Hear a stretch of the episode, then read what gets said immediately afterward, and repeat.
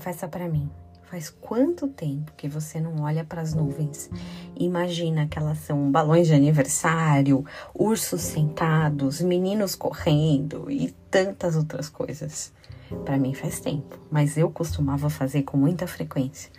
Deitava até no chão assim, ficava olhando junto com meu irmão para a nuvem e imaginando o que que ela parecia. Há um tempo atrás até brinquei com as meninas, mas tão rápido que nem deu para ter aquele gostinho.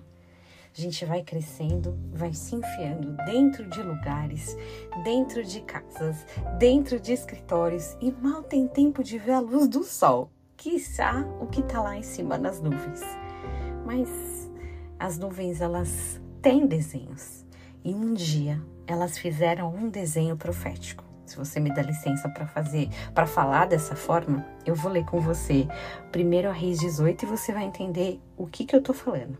A partir do verso 41, é, você vai ver o que, que aconteceu o seguinte: Elias disse a Acabe: Vai, come e bebe, porque já se ouve ruído de abundante chuva.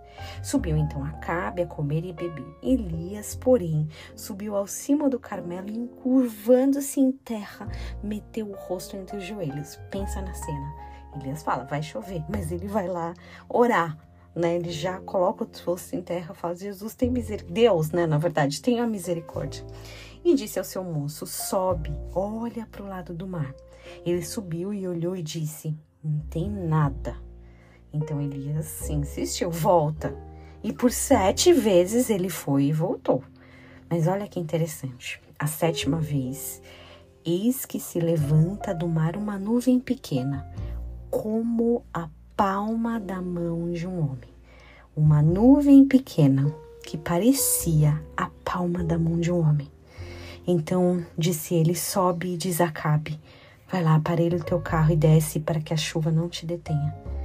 Você imagina? Ele olhou para o céu e eu gosto de imaginar com mais uma licença. A Bíblia não diz isso, mas se era como a palma da mão de um homem, eu imagino a mão de Jesus que viria, que ainda viria mais para frente em forma de homem.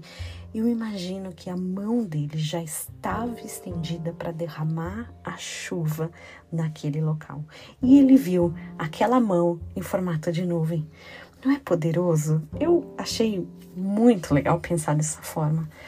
A gente se esquece de olhar para as nuvens, se esquece do poder de Deus, se esquece que na hora que a gente mais precisa, com o rosto em terra, o Senhor tem sempre a provisão e de uma forma tão bonita, tão milagrosa e às vezes tão leve.